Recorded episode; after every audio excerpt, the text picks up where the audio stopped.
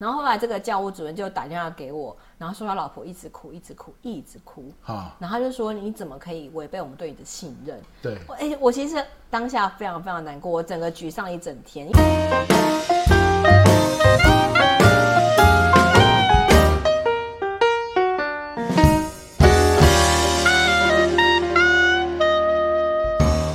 大家好，我是培佑。这一集呢，又来到了访问的时间哦。最近蛮多访问的系列，因为人家说隔行如隔山嘛，每一行都有他自己的故事，或者是你绝对意想不到，原来这一行他的辛酸跟辛苦是这样子。好，那这一集刚刚好啊，就访问到了我们这个行业是记者。那我们访问到的这个对象呢，叫做念慈啊，张念慈，对不对？我们请念慈跟大家打个招呼吧。嗨，大家好，我是念慈。那我在联合报系工作已经快二十年了。那我担任记者工作有大概十六年的一个资历。哇，联合报系工作十年，十六年，十六年哇！不小心透露年纪，太厉害了，太厉害！等于是一毕业就在联合报系，对对对。连同一毕业，这个开始点都讲出来，真的，真的是真的，整个年纪都透露了。好，那那我们我们这个访问哦都是非常轻松啦，就是说很直接就来问一下，当你当初在当记者的时候，你比如说刚踏入这一行，你对记者的想象是什么？哎、欸，我老实说，我那时候真的有很多错误的想象，哎，比如说我念我在。高中的时候想要开始当记者，那时候为什么想当记者？是因为看到电视台的主播看起来都是那种呃西装笔挺啊，然后我就觉得，而且那时候刚好是什么呃很多战争，所以很多战地记者到外国去，你就觉得哇，记者就是要正义凛然啊，社会正义，社会正义凛然，对，然后而且要就是要西装笔挺，然后看起来才会有那个专业度。所以我那时候呃我考上记者之后，我第一件做的事情就是去买西装。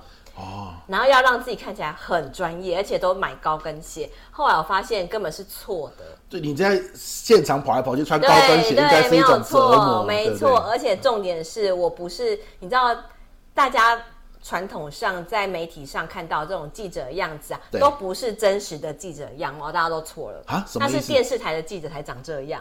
但是呢，在镜头以外，大家都是随便穿，好吗？当你穿着西装笔挺走来走去，大家觉得你很奇怪。而且以前我跑警政新闻，谁会穿着西装笔挺去警察局跑新闻啊？嗯、你知道我们以前有个同事啊，第一天报道跟我一样蠢蠢的，穿着西装外套，整套西装啊，然后来报道。警察局想，哎、欸，先生你要卖报纸吗？就是他还太像业务员啦。是，对，然后所以而且你长得很奇怪，去新闻现场，大家也会觉得你很怪，会有那种防备心。对，尤其是我跑警政。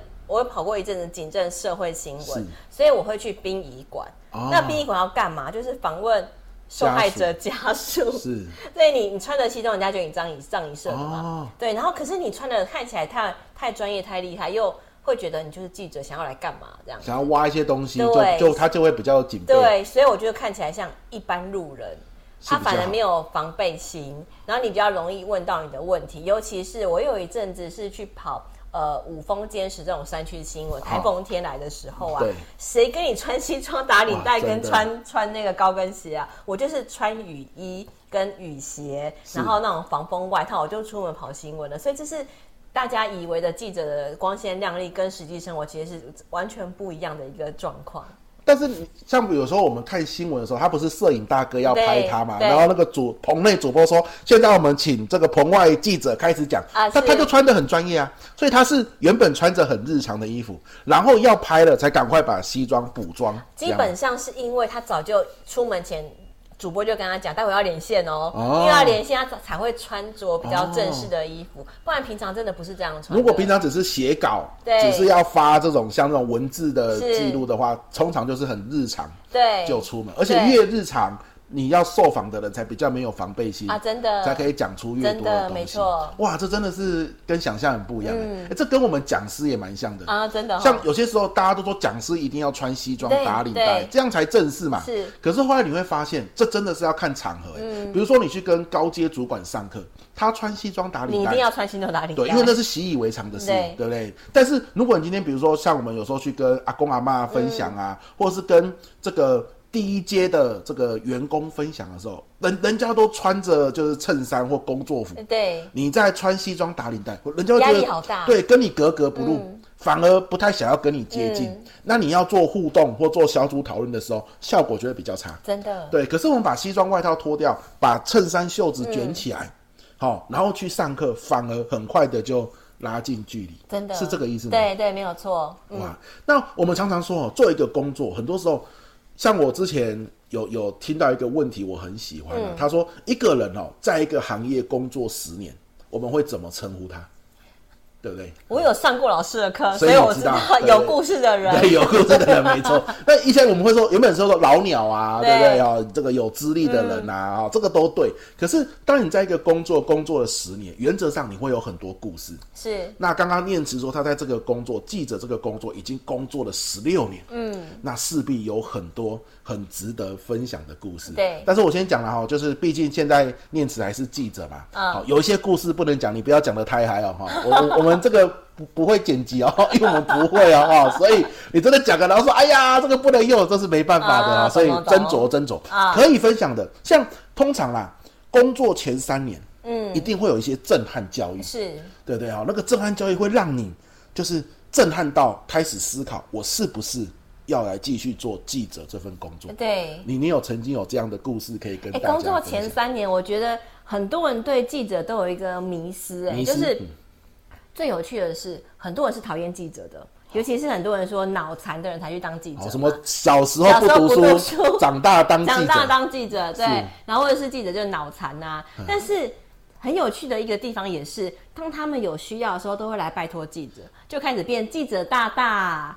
然后能不能帮我做些什么什么事情？什么意思？为什么会去拜托？比如就比如说，有些人会觉得记者跟很多高层关系都很好，哦、然后会拜托你去关说啊，哦、或拜托你去帮忙开个小道路啊，然后让你可以、哦、呃快速的做好很多事情。那甚至呢，呃，很多人会觉得记者可以改变很多呃媒体上不利的言论。就是哎，反正你改一下，它就这个新闻就不会出现，就不会有人发现啦。尤其是那种负面新闻出现的时候，像我就记得我刚当记者那时候跑文教路线，然后跑某个国立大学的教授啊，就是放任自己的孩子或是同同事的孩子就进入到这个研究所里面来，其实就是私相授受，然后后来被其他同学举发了，因为其他入学的考生看不过去，对，不公平就举发这件事情，而且因为。人证、事证都很明显啊，是，就是他就是考不好，他就进来了，那为什么呢？你、哦、就被举发了。那后来我就是因为有这样的一个爆料，我就去报道这样的事情。对，那当我在报道准备要出刊的时候，我就接到一通电话，我爸打来的。你爸？对，我想跟我你自己的爸爸，你爸爸也是记者吗？我爸不是。那你爸是那个学校的教授？也不是。那你爸啊？他不是他打来说，他只是打来叫叫醒你要吃饭而已。你爸打来干嘛？就我爸就打来，他就说：“哎，念慈，你是不是今天有报道一个什么什么什么的新闻？”我说：“你怎么知道？”已经出刊了，还没有。那啊天哪！对，他说那个是我同学。你说那个教授是他同学？对，我说你什么时候这个同学？哇，这个也太两难了吧？他说他是我国小同学，我们感情很好啊。然后他就说什么他他有一个联合报的同的谁来采访他，然后我就想，哎，这我女儿哎，这样。然后我同我同学就说啊，你女儿就啊，他就我是阿伯呀。那那个阿贝的新闻就叫不要报了，何必这样呢？老师，那如果是你该怎么办？你说我吗？对。天呐！你爸打电话给你，但是我那个时候是职场菜鸟。对。那我我没办法，因为那是主管应该会叫我报，对不对？不是，别人自己跟你爆料的。别人自己跟我报料的啊，主管也没有说我一定要报那个东西。主管还不知道这件事情。是啊，哇，如果是哇，我很难选择，这个真的很难，很两难哎。因为你你报了，可能你爸会很不爽，对，因为他会在他的同国小同学面前面子下不去。没错。可是你不报，因为你因为你会有种社会正义感嘛，就像你开头说的，我们要举发各种社会的不公义啊。天呐，那 超两难的。如果说我会想很久 哎，可是那那一天就要出刊了。对，没错。啊！但是你还是可以把它撤下来的。嗯，我可以不要报这条新闻。天哪！嗯，那怎么办？如果是我，超难抉择的。哇，这种好痛苦啊！对对，但是呢，我后来就是挣扎一下，我就跟我爸说不可能啦。为什么？为什么？你挣扎一点？我觉得他就是我的职责，我的工作啊。如果我今天选择了做这份工作，那身为爸爸，你应该要支持我才对啊。哇！你应该要跟你的同学讲说。哎，这是我女儿的工作，就是啊，我女儿从小就从小就不听我的，就是你可能可以这样跟你同学讲，或者说哦，我我女儿就是她她的工作，我没办法，她她她没办法管她这样子，是对，可是就会，其实这样的状况。后来遇还遇到蛮多的，很多就这种两难的情况。对对对，但是我就会告诉自己，呃，我觉得我的领的这份工作到底是谁付我薪水？是，虽然是我老板付我薪水，但是为什么人家会给我们这样一个采访的权利？主要是因为人家相信这份工作啊，人家信任我的职业可以做出一份公正的报道，所以他们才愿意跟我投诉跟爆料。因为当年可能还没有爆料公社，你没有办法把这样的事情告诉大家。那如果这样的事情不断发生，那对于那些很认真求学的人，其实我觉得是非常非常不公平的。嗯、啊，他们怎么会找到你？他们怎么知道你是网络上搜寻这样吗？呃，我觉得有可能，因为那时候其实、嗯、呃，就是当记者，然后会知道说，哎，这条新闻呃，比如文教路线可能是哪个记者在主跑的，哦、他们就会想办法找到我。所以那段时间，我也呃有一段时间我要适应，就是我二十四小时啊，都会有不认识人打电话给我。哇。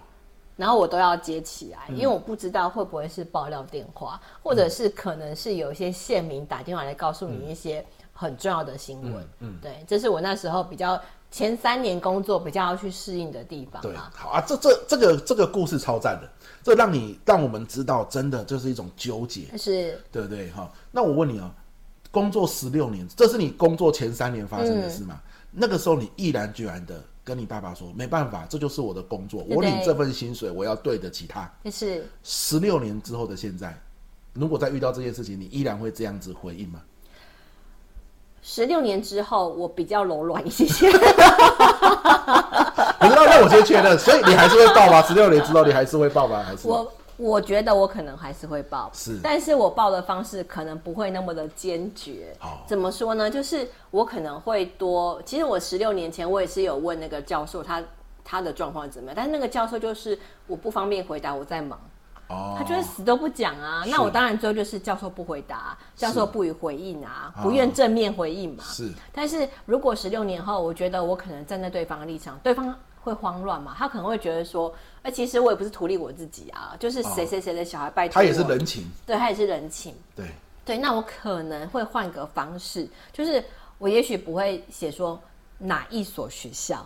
哦，我可能就是新竹某一所国立大学，虽然新竹也只有是 没多没没有几所国立大学，但你那个时候是很具体的把学校名，对对对，科系也写出来了，所以其实大家都知道是谁这样。是，但是如果十六年后，我可能就会觉得啊，其实真真的有心想查的人是查得到的，是。但是我在第一关的时候，也许我可以多做一层，就是其实对方可能也是思虑不周啦，是，但是。也罪不至死，把它直接明目张胆，直接曝光在社会社会大众面前。对对对对对对，所以我觉得，反正新闻曝光之后，他们内部也会做一些惩处。啊他其实还是得得能够得到他应该有的一些惩罚，对，但不至于整个身身家性命都放出去。二十年后，Google 还找得到之类的感觉，因为他网络上就留着了。是是是是是，所以这十六年之后，我觉得可能就是会比较多为别人想一些，Okay. 是不是帮对方留一点点余地？是对，因为。其实以前小时候没那么多愁善感，是。会觉得说啊，这些东西可能十六年之后，当他的孩子长大之后啊，哦、或者是他的孙子看到啊，以前爷爷怎么样，哦、那我觉得那个压力会很大。那个那个真的是、这个、对网络网络标签是很可怕的，哇。这个搜寻痕迹很可怕，所以我后来就觉得啊，多为别人想一些，其实会比较。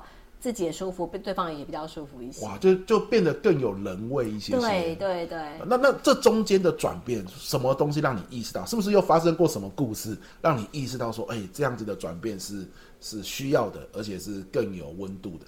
呃，我觉得有一次就是呃，我告诉我的同事一则新闻哦，那时候我离开了我原本的这个采访驻地单位，然后就有听到一个警察跟我爆料，然后说，哎、欸。有一个我们这个在地的一个国小教务主任啊，他的老婆外遇了，然后外遇之后呢，那个要跟外遇的对象分手，却被对方暴打，然后就是对被打。被打，对，然后就一全身都是伤，是他老婆被打，他老婆被打，他想要分手，对，然后被外遇对象打，然后这个教务主任为了保护老婆，就会找对方理论，哎，也被打。他挖的对象是黑道是吧？不是，就是某个工地的保全这样。阿鸟哎，嗯，对，然后所以两个人就被打，然后后来就是报案啊，然后就是伤害罪名这样子。然后后来因为我跟这个主任有一面之缘嘛，那我那时候。啊，也是年纪小，然后我就把这件事情跟我同事说，我就说，哎、欸，那你要不要去问看这个这个事情？可是就不要说是是谁嘛，因为不要说哪个学校，对对对对对对对对，没有错没有错。然后后来我同事去报道之后，哎、欸，结果我后来其实中间是完全没有参与这个过程的哦。结果隔天报道出来，就是呃新竹地区某一所国校的教。教务主任，好，然后那个就是老婆怎么样外遇啊，然后所以就被对方暴打这样子。嗯、原本我的初衷是想说，就是让呃设警政单位可以快速的抓住这个对象，不要再骚扰这户这个教务主任一家人。是。可是我不知道这个过程当中啊，我同事不知道为什么会写到说什么啊，因为这个教务主任不举哦，所以老婆才外遇啊。他写到这个细节，对对对对对，我整个傻眼，想说。天哪，怎么会这个样子？可是其实隔天我休假，我也没有看到这篇报道，我根本不知道后面怎么样了。然后后来这个教务主任就打电话给我。然后说他老婆一直哭，一直哭，一直哭。啊！然后他就说：“你怎么可以违背我们对你的信任？”对。哎、欸，我其实当下非常非常难过，我整个沮丧一整天。然后后来这个教务主任就打电话给我，然后说他老婆一直哭，一直哭，一直哭。啊！然后他就说：“你怎么可以违背我们对你的信任？”对。哎、欸，我其实当下非常非常难过，我整个沮丧一整天，因为其实整件事情中间的过程我完全没有参与。是。可是他就说。我就说，哎、欸，可是我有跟他讲说，不要写到哪一所学校，不要让人家认出你。他说，可是你知道吗？这个地区其他地方都叫教导教，都要，教务主任，只有我叫教导主任，所以只有他一个。对，所以所有人都马上就只要是在这个行业内的人，马上就知道了，就知道是他。哇，对，所以所有人都打电话问他说，哎、欸，你不举啊？啊，还还问的是这个，莫名其妙。就万一 我们全家被打都已经那么惨了，对，到最后还没有不举。哇塞，真的是。对，我就我我跟你知道那一天，我整个就心情沮丧，会觉得说，哇天哪，我觉得就是呃，我不杀人，可是有人有被杀那种感觉，然后我我非常非常的难过，真的，所以。当这样的事情出来之后，我就会告诉我自己啊，其实不管是我心存善念，或者是我只是单纯的 pass 一个讯息给别人，我都应该要帮别人多想一些，是，然后帮对方多想一些，是，要怎么样能够在新闻出来的时候不要伤害到对方，然后或者是就算真的不幸造成伤害了，我怎么可以，哦、我怎么在这样的一个呃初刊的情况之下，尽可能的。不要让伤害扩大。是，例如说网络新闻就快点改啊。对。报纸不能改，那至少网络新闻要快点做修正，不要说就说哎、欸、不能改了，不好意思。啊，补救措施。对，补救措施要做好，就是我们该道歉就道歉。虽然是我同事写的，可是我就直接跟他道歉，因为的确是我觉得我我有负担责任，而且他只认得我，为什么他愿意接受采访？是因为他信任我，我就觉得违背了对方对我的信任。哇。所以这件事情也让我觉得，呃，我要怎么样不要违背对方对我的信任？或者是我要怎么样让我有办法跟我采访对象继续当朋友？对，他，我把每个采访对象当朋友啊，我我不想再伤害我的朋友那种感觉，对，所以这是我后来变得比较柔软一些的原因。哇，我忽我忽然之间有一种感觉，就是当我们在写像记者在写文章的时候，当他意识到，因为。就是文章是写完了，嗯，可是受访对象的生活是继续过下去的。没错，没错。那你要想的是，因为像我，我在 Facebook 写文章，那，嗯、顶多就几十个赞嘛，嗯，几十个人看。可是记者写文章可能是几百万的浏览量，那是会让大家可能会在你背后闲言闲语，是是，或者是所有的人都知道，嗯，然后但是他们你就知道他们都知道这件事情了，对。但是有没有跟你讲？你会开始。想东想西，患得患失，所以记者的那种文字的力量是非常非常强大的。对，哇，就是刚刚那个故事让我有忽然有这种感觉。我我们是，我们是看一篇新闻看过就点下一篇的，可是关于记者他跟受访者之间的这种交流，或是受访者。新闻出来之后，他的生活那是持续过下去，嗯，真的没有错。哇，这个忽然之间觉得压力好大，真的哈，哦。那那那你当你意识到这件事情的，像那个故事，刚刚那个案例是发生在你从事记者什么时候？大概也是前前三年五年的时候。对，那那个那个案例，这个这个教务主任这个案例啊、嗯、结束之后，你应该就意识到这种文字的力量的。对对对。嗯、那你你怎么让你自己继续有动力，继续往前进，继续再写出一篇一篇文章的？其实我当下是很沮丧的，可是我告诉自己啊，到底莫忘初衷这四个字啊，是就是我当初为什么想当记者？其实我就是希望能够呃把一些不正确的事情能够导正导正回来，哦、或者是我希望能够把一些需要帮助的人，透过我的报道能够帮助更多人，也许是看待事情不同的角度。那后来我到了新竹县去跑新闻，嘿那。呃，到新竹县跑新闻之后，其实我跑的就是偏乡的一些状况。那偏乡其实很多，不管是青农啊，或是一些弱势的民众，其实家里都有很多很困苦的故事。例如说，我那时候报道一个那时候全台都很知名的一个叫水蜜桃阿嬷的故事。哦，水蜜桃阿嬷的故事就是她，她是一个呃五十岁，当时当年是五十岁的一个妇人，她的儿子、女婿，然后还有呃儿子、女婿跟。媳妇都自杀了，留下七个孙子给他养。哇，七个内外孙给他养。那除了七个内外孙之外呢，他还要养婆婆跟生病的老公。哇，五十岁一个卖水蜜桃呃种水蜜桃的阿嬷，是，对，非常非常的辛苦啊。我那时候是因为去呃跑尖石乡秀峦国小的一个营养午餐，在跟他们一起吃营养午餐的时候，对。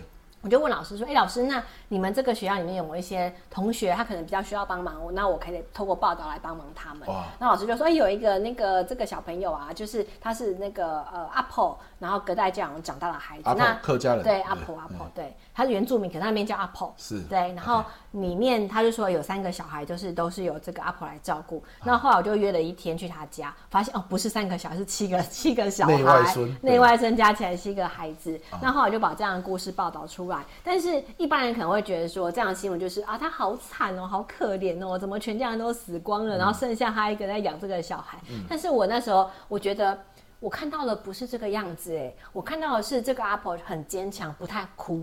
是，然后反而是我去他家的时候，他就笑眯眯的就招待我，哦、就算家里非常非常的呃。乱七八糟，因为毕竟务农嘛，然后家里很多农具啊，而且七个小孩，你知道，我养两个小孩，家里就很乱。主要的目标已经是把家里用整齐。对对对，但是他还是在努力的让，比如说看起来尽量干净，是，然后尽量有秩序，而且我进到他家，他会跟孩子说，跟叫。姐姐好，那时候我还是姐姐啦，哈、哦，就是叫叫姐姐好。就是他可原本是说叫阿姨，然后你有脸色出来了。没有，没有，我那时候还刚毕业，好不好？是是是，是。对，然后那时候还是姐姐的境状况，他们觉得哎、欸、姐姐好，嗯，就很有礼貌，而且从头到尾都没有什么就是很悲戚。然后你知道有我在报报道有些这种弱势个案的时候，他会说张记者。你要尽量把我的可怜写出来啊，哦、这样才会有人捐款给我。哇，他们会这样子想？对，会有人这样子讲。但是这个阿婆完全没有。我就问他说：“哎、欸，那你有什么需要帮忙的地方吗？”他就说：“哎、欸，不用啊，哎、欸，不用。”我想怎么回事？你对啊，你不是一个务农，对，养七个内外孙，还有婆婆。对，他说：“哎、欸，不用啊，其实我们我们家的那个菜我自己种的，猪我自己养的。”好，然后那个我们念说啊，原住民补助啦，不太需要钱这样。我想说哇，你也太乐观了吧！好所以后来我就把我看到这个地方，我用我的观点，我就用了一个呃水蜜桃阿嬷的一个故事，然后变成一个不同角度看世界说，说就算他再苦再累，但是他都很努力的让孩子觉得他们跟别人没有哪里不一样。嗯，而且就算他赚的钱很少，但是他每年都会存一笔钱带小孩去六福村。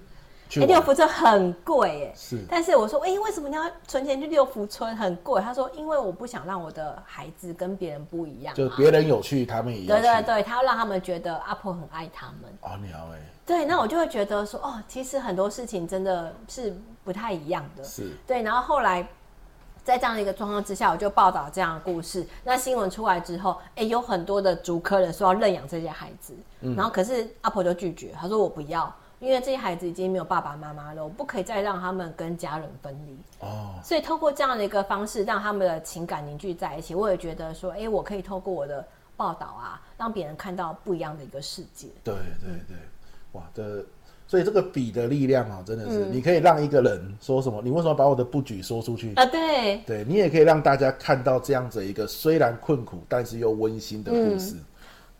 所以我后来就决定说，我的内容跟我的定位，我其实一开始还找不到我到底这个记者的定位在哪边。是，我到底是报道不公不义呢？对，如果报道不公不义，你就注定会是一个很严厉的记者。是哦，你的笔要非常的锐利。对，因为你就不能够接受任何的心中有一丝一丝的纠结。对，你就必须要一刀让你死。而且你内心要很坚强，因为万一你报道这个不公和不义的事情，你爸爸又打电话来，对，哇，那个是不得了哎。对，你就必须跟你爸一刀一刀两断。你现在跟你爸关系还好吗？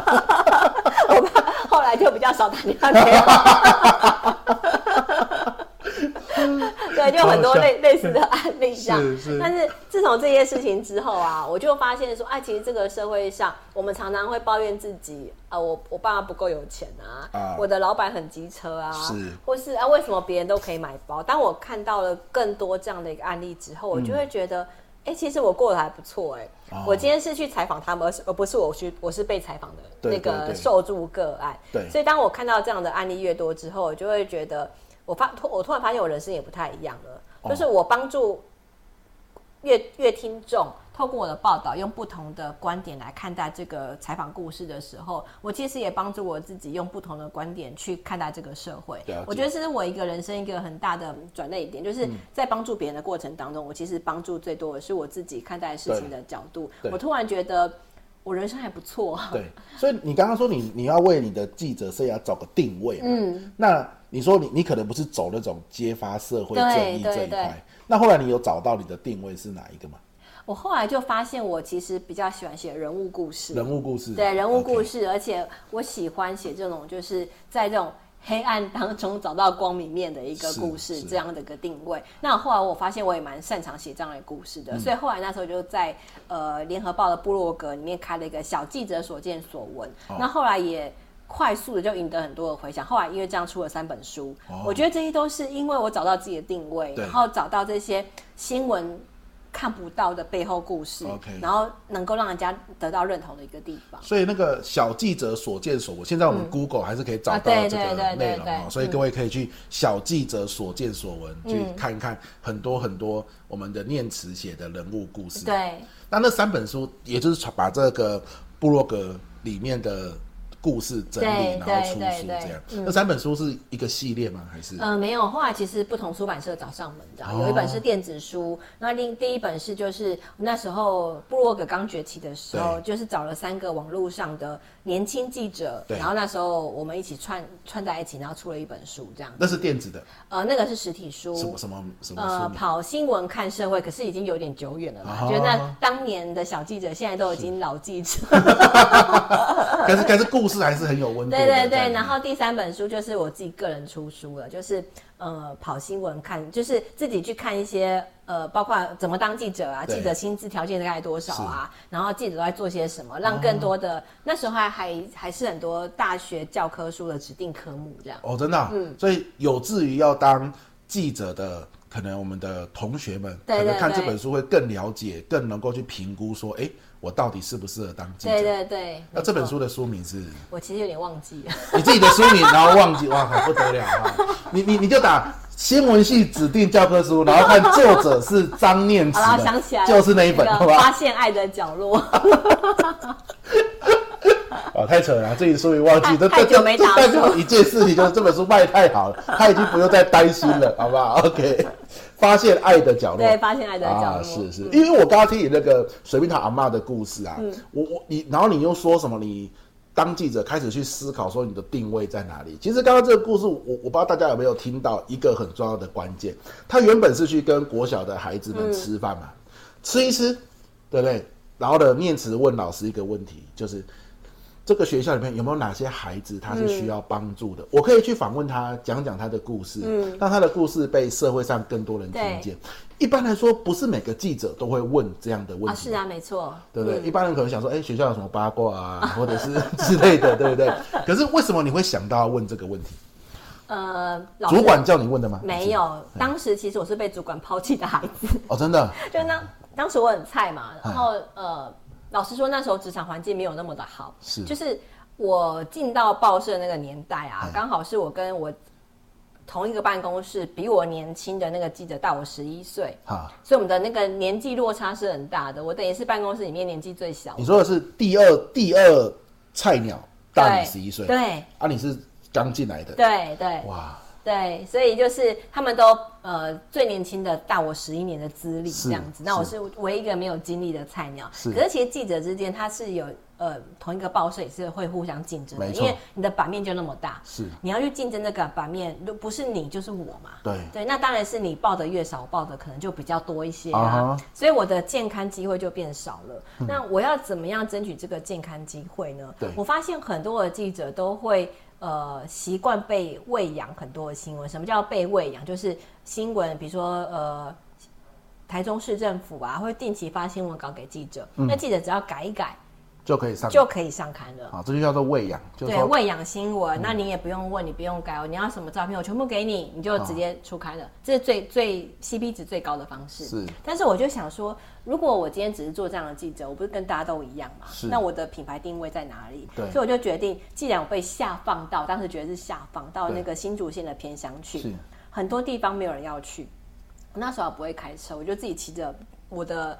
我都拜五十 CC，我就自己上山去了，这样子，哦、我就上山去没有人要去的地方啊，去乡下的派出所啊，然后消防队啊，问他们最近有没有遇到有趣的状况，或是他们，因为他们都是最好的县民，对，而且不会有人问他们，因为他们在山里面，哦、太远了，是，然后所以我都去这种地方去挖掘，不可能会有人写新闻稿的地方，OK，然后透过这样的方式，我就那一年我拿到了。公司的模范记者奖，哇！因为我是唯一一个跑到山里面去挖掘这些新闻的人。是后来有一些同事啊，就是呃，在台风天的隔天，跑到山上，他说：“哎、欸，我人生第一次跑在山上跑新闻，就是台风天嘛。嗯、那我要看一下那个，就他就问那个消防队说：‘哎、欸，那个昨天啊，台风天的时候有没有一些照片可以给我？’嗯、他说。”我们昨天晚上就已经传给念慈了，哦，就是因为我平常交到就打到，你的人脉早就已经建立好了，对，没有错，这些都是你的调啊卡，真的没有错，所以就是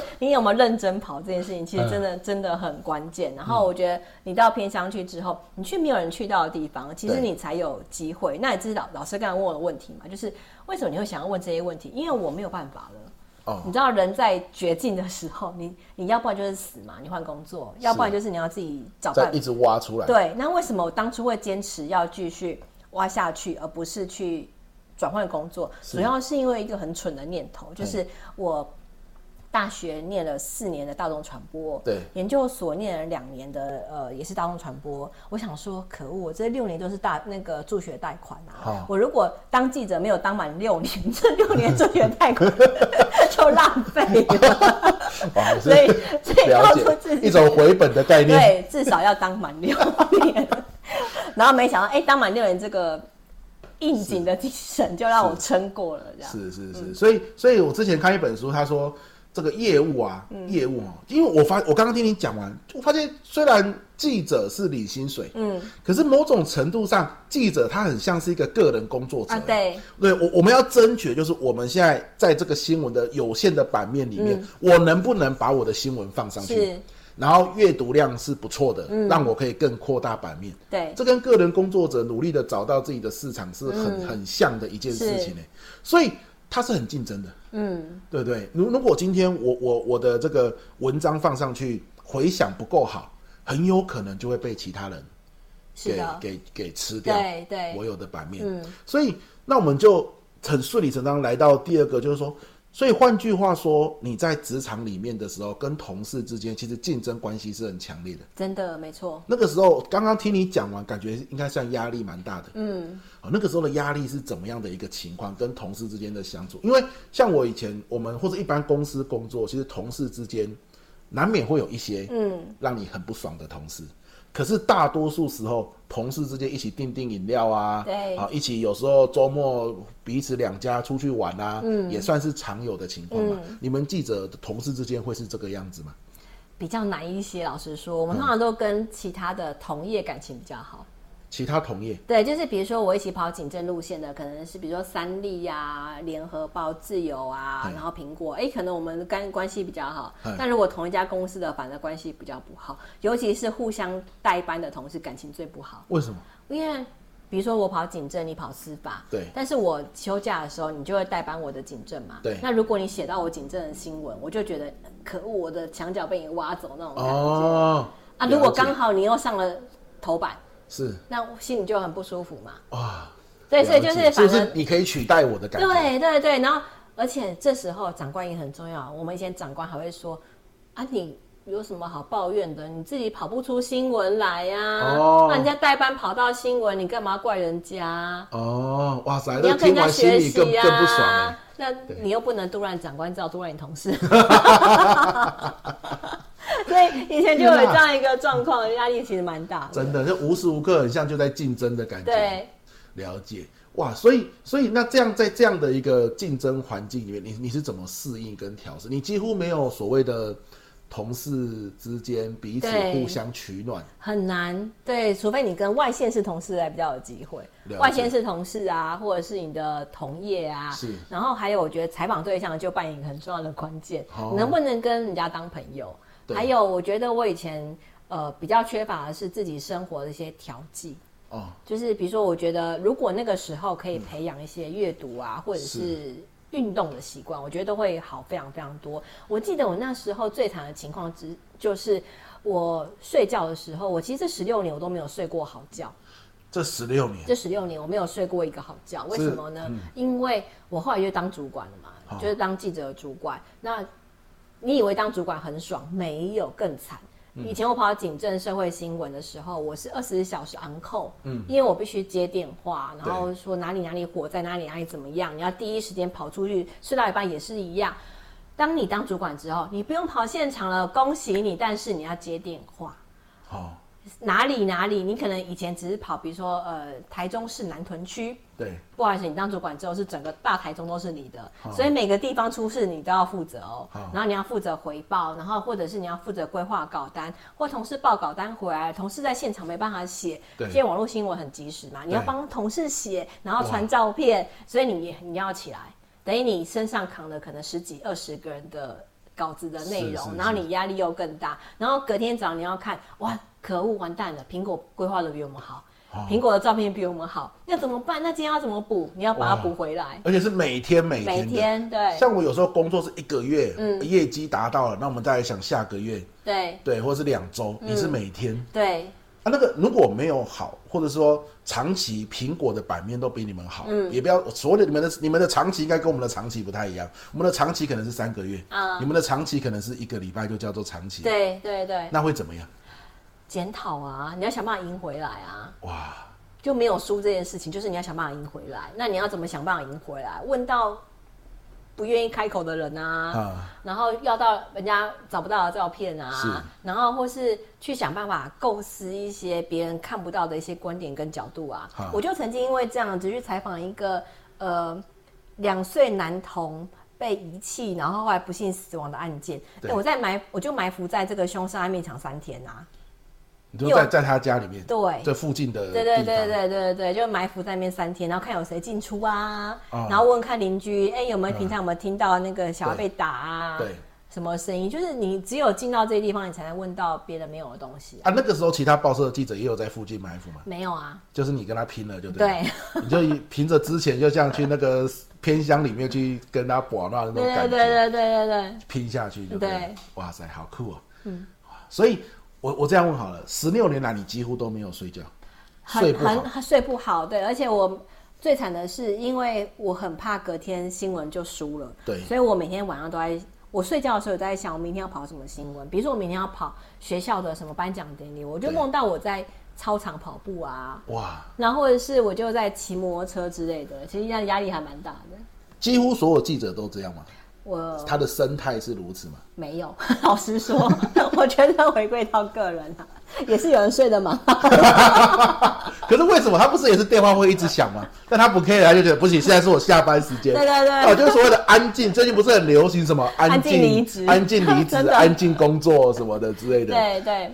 这这是世代的落差吗？真的，我觉得是世代世代落差。因为当我当了主管之后，我想说啊，我终于当主管了，对，我终于可以这样要求我同事，没有同事没有在鸟你。尤尤其是比较新时代的，对对对对，他会觉得哎、欸，我下班了，就啊，可是新闻发生了，那谁去啊？那那那加班哦。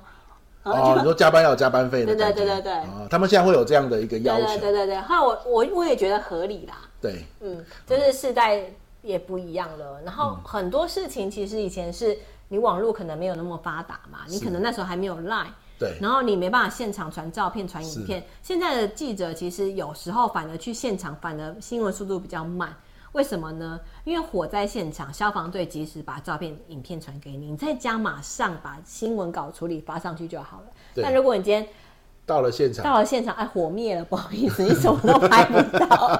然后长官骂你，哎、那个苹果出刊了，你怎么还、哦、还在现场，什么都没有？哇，苹果出刊了啊！你虽然有去，但是你因为去了晚了一步，火灭了，你没拍到，你还是会被骂的。对，他只看结果。对，没错。哇，所以其实我觉得，呃，换了时代，你也必须换了脑袋，也没有错。对，所以我觉得以前。适用的方法现在不见得很适用啦，是，所以我觉得应该在不同的时间点，你都要想一想，怎么样能够产出最好的工作结果，其实才是最聪明的。了解，所以现在真的是因为呃科技啊，或者是各种平台的运用，嗯，可能跑新闻的方法也比较不一样。对，对，那你会不会有一种感觉，就是有一种媳妇好不容易熬成婆，哦，可是你现在的媳妇已经不一样了，跟你以前当媳妇的感觉不一样。对，那我怎么调适？我我后来决定不调试啦，我就告诉我自己，好了，当初我的长官应该也是这样看着我的。当初他应该也是想说，可恶，老子好不容易 熬到这个地步，为什么来了一个那么不乖巧的小丫头，然后每天干掉我？那时候我又想到出来混的。总有一天是要还的。没错，你现在就是当了主管之后，要面对底下刚当记者的你，因为你还是会给他压力嘛。对对对。对啊，他们难免会讲几句这样。看着他们不爽我的眼神，我就心里告诉我自己，我当初也是这样子看我主管的，算了。有有没有你当主管然后最心酸的一件事，就是因为有些时候你真的就是屌他，然后他真的就是不爽，你也觉得反没错，我就是要屌你啊，啊你就不爽，你就不爽，我知道你会有这种反应。嗯。但是有没有什么是你心酸的事情？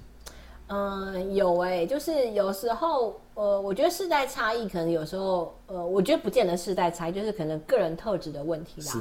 有些人会觉得你主管帮我做任何事情是应该的。例如说，曾经有个同事啊，他就被一个采访对象干掉，我就说，哎、欸，你的问你的稿子有什么这样的问题？他就挂对方电话。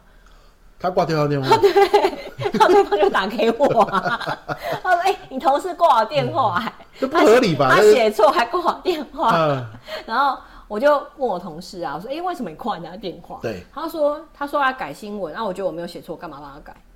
然后你要改你自己改啊！” 我说：“我整个很无言、欸。”后来怎么样？我只好帮他改，你知道吗？因为因为他他那么讲话那么的绝对，你也很像也很难跟他循循善诱的感觉。对，但是你知道，不过后来他也离职了啦。但是但是我觉得，嗯，回归到我觉得后来真的觉得还不见得是世代差异啊，就是就算是刚入行的年轻人，也是有很多很好的是在。这个行业上的很好的表现，所以我觉得其实回归到个人啦，是这个世代差异不用刻意去放大，就是说你这个个人特质到底适不适应这个环境。后来我觉得有这些冲撞也不错啊，提早冲撞你可能会知道自己不适合这个环境，嗯、那离开对大家都好。没错，他可能他本来可能本来也不是这样的人，可能那个时候可能在这个记者高压的环境下有点崩溃的感觉，他可能就是刚好不适合这样环境。是是是，嗯、好，所以那这样好了，我们在这个地方哦做一个小小的收尾，就是。嗯我们刚刚说小时候不读书，长大当记者嘛。可是你刚刚听完，大家刚刚听完念慈这样子的分享之后，你就会发现，真的，你小时候不读书，你长大还真无法当个好记者。真的，对对，你的抗压力、嗯、你的规划能力、你的去找到题目的能力、好与人家协调的能力、嗯，甚至最后怎么样去想到你文章出刊之后，别人还是继续在生活的、嗯，有没有这样的一个温度在？这个小时候真的要读很多书才可以，对不对哈？所以如如果今天哈，我们给假设以你现在十六年的资历，如果你要给这种准备要踏入新闻界，或是我们今天很多老师在听嘛，如果他的同学说，哎呀，我以后想要去当记者，嗯，我觉得这个当记者，比如说可能是水蜜桃阿妈的那个孙子，他就之前因为你这样子的报道之后，他觉得当记者好有意义。对，如果他们要来当记者，或是打算选这样的科系，你会给他们什么建议吗？呃，我在演讲的时候啊，我都会跟这些未来有志当记者人说，我觉得最重要的一个个人特质是善良。善良，你必须有一颗善良的心。这样，不管你未来想要走的是正义路线，或是温暖路线，或者是财经，或各式各样的路线，只要你的人是善良的，基本上你写出来文章是不会偏颇到哪里去，也不会因为你的个人利益而去做任何的输送，或是呃可能帮助了不正义的那一方。所以，善良这个特质我觉得很重要。那第二步，你才要考虑的是你的职涯技能的培养，例如说。你到底愿不愿意承受别人对你文章或报道的一些指教？哦，这是有抗压力。对，抗压力。然后还有记者工作，它是必须定时定量的产出的。然后可能很多很多突发状况会出现，所以你能不能适应这样子，可能不是朝九晚五的生活啊。然后再来就是，你平常到底是不是一个会充满好奇心的人？嗯。如果你是一个充满好奇心的人，然后你的生活周遭，你又可以跟很多人很自在的相处，你有很多的抗压能力，再来你是一个善良的人，我想你去当记者，也许就是一个很适合你的一个道路。嗯，哇，刚刚有讲到一个，我觉得很值，我觉得它里面一定有故事。嗯，就是你写完文章之后，你愿不愿意接受别人的批评？对，很很多时候我们像现在大家都喜欢用那个微博啊，嗯，然后用那个 IG 啊，用那个 Facebook 啊，对不对？哈，然后呢？你你发了个图，写了篇文章，你会很在意别人的。那真的按赞有多少啊？对，那按赞多少少了也就算了，嗯、啊，万一有的留言是写出那种你知道，就是反驳你的观点或者批评你的话，你又很在意。嗯。可是你看我们的流量很少嘛，相比记者，嗯，顶多好啦，几百、几千、几万，嗯、好几万已经算多了嘛。但记者是几百万啊。嗯。像就是好多这种酸民。对。那人多口杂。嗯。相信。那个念慈在写一些新闻，尤其几百万的流量、几千万的点阅量的时候，一定也常常嗯底下有这些留言。对，有些时候哦，他讲的是事实。哎呀，你这个东西是不是哎哪里写错了？你也就赶快改就好了。对，有些时候他讲的东西你觉得很痛苦，就是有口难言。嗯。你有遇过这样的事情吗？你印象最深刻？有啊，尤其是那种政治立场的时候，哦，蓝绿阵营最容易出现这样的情况嘛？你是不是收人家钱啊？你故意不写啊？或是你是不是跟人家有一腿？哦、跟人家有一腿，都讲得出来。讲哎，是就很扯啊，或者是啊，那个什么呃，或者是你你这个报系是哪一个党派支援的，所以你这样写不意外，是就类似这样的评语都有。是但后来我就告诉我自己。呃，你只要自正确的知道自己在做什么事情，然后你自己清楚知道对方讲的是不是真的。如果对方讲的不是真的，我不要跟他计较，因为当我去回应之后啊，只会有更多的酸民跟不那个不正确言论进来。其实。我觉得我们的人生应该浪费在美好的事物上面。对，我不要浪费在跟这些酸民的计较上面，而是我就去想，那我下一个报道要做什么，能够让引起更多的回响。我觉得只要这样做就好了，不然跟现在的社群媒体发达一样的问题啊，不只是记者，你其实很多文字工作者，或是图文工作者、影像工作者，都会有人在那骂你。但是不要去想那么多了，因为你的 TA 不是他们啊。是，你只要把你当初你为什么拍这个影片，想给谁看？这些想你想给他看的人，他们觉得满意，觉得开心，那就好了。其他人不要再去管他。没错，没错。像他的目标族群就不是这些留言的人，啊、就就放过自己吧。嗯、这种这种概念是吗？真的放过自己吧。十年后，这些人还是在干个别的人。所以有有这样的一个心理准备是很重要的一件事，嗯、要不然的话你会很痛苦。对，心理素质要够强大。是是是是，嗯、你才知道哪一些留言是你应该听的。嗯、他是你目标受众，他留了言，那或许他的建议我们要参考。那如果不是他讲出很荒谬的言论，你就笑笑带过就好。对，是这样，不然哦，每天心酸也不是办法。真的，就已经竞争压力很大了，晚上都睡不着，的还要再管这个，哇，那这个记者真不是人干的哎啊！不、嗯，那念慈，如果你今天为你这十六年的记者生涯，嗯，你要用一段话来给过去十六年记者生涯的自己，嗯，你会用哪一段话和自己聊聊天呢？嗯。我想跟十六年前的自己说啊，谢谢你一直那么努力，坚持着自己的初衷，做自己喜欢做的事情，而且把它做到很好。那我也相信未来的你，就算没有继续走在这条道路上，你也可以拿着这十六年来的养分，继续在未来的道路上继续发光发热。哇，太棒了！所以感觉就是这十六年，其实每一刻虽然累，虽然辛苦，但是都有学到东西的感觉。加分，哪一天我可能不在我工作这个位置上，对，但是我知道我过去的努力，嗯，是可以让我在其他位置也是有竞争力的，对，对不对？好，那你你怎么样把你的经历转化成能力，然后可以很自信的对，就像你刚刚对自己说的一样，我就算到其他位置上，嗯，我都是有竞争力。嗯，你觉得你这十六年来做了什么事，让你可以变成养分？